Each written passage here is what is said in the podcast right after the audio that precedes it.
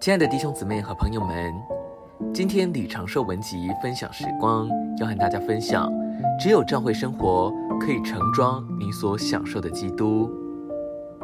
许多年以前，有一位青年弟兄来到我这里说：“李弟兄，我就是不喜欢教会生活，所有的长老带头的姊妹们，我不喜欢他们；所有的弟兄和姊妹们，我都不喜欢。”我回答说：“好吧，弟兄。”你不喜欢长老，也不喜欢弟兄姊妹，那你自己呢？他说：“我也不怎么好，但我比他们好一点。”他接着说：“为什么我要来参加教会的聚会？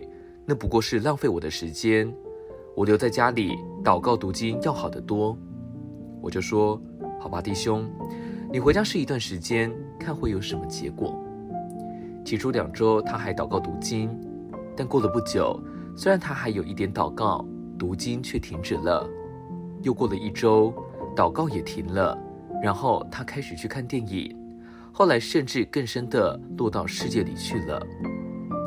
亲爱的弟兄姊妹，不要认为你自己就是一个器皿，不，你不过是器皿的一部分而已。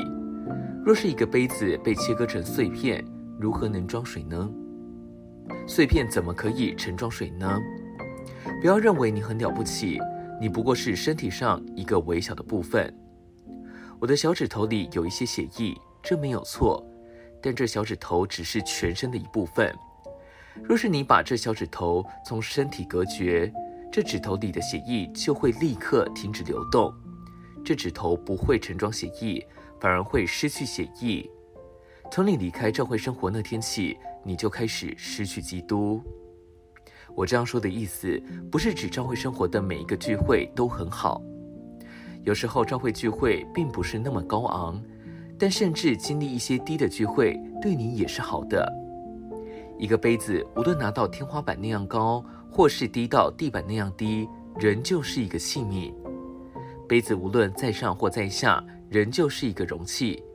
主耶稣总是随着这杯子，杯子升高，主耶稣也随之升高。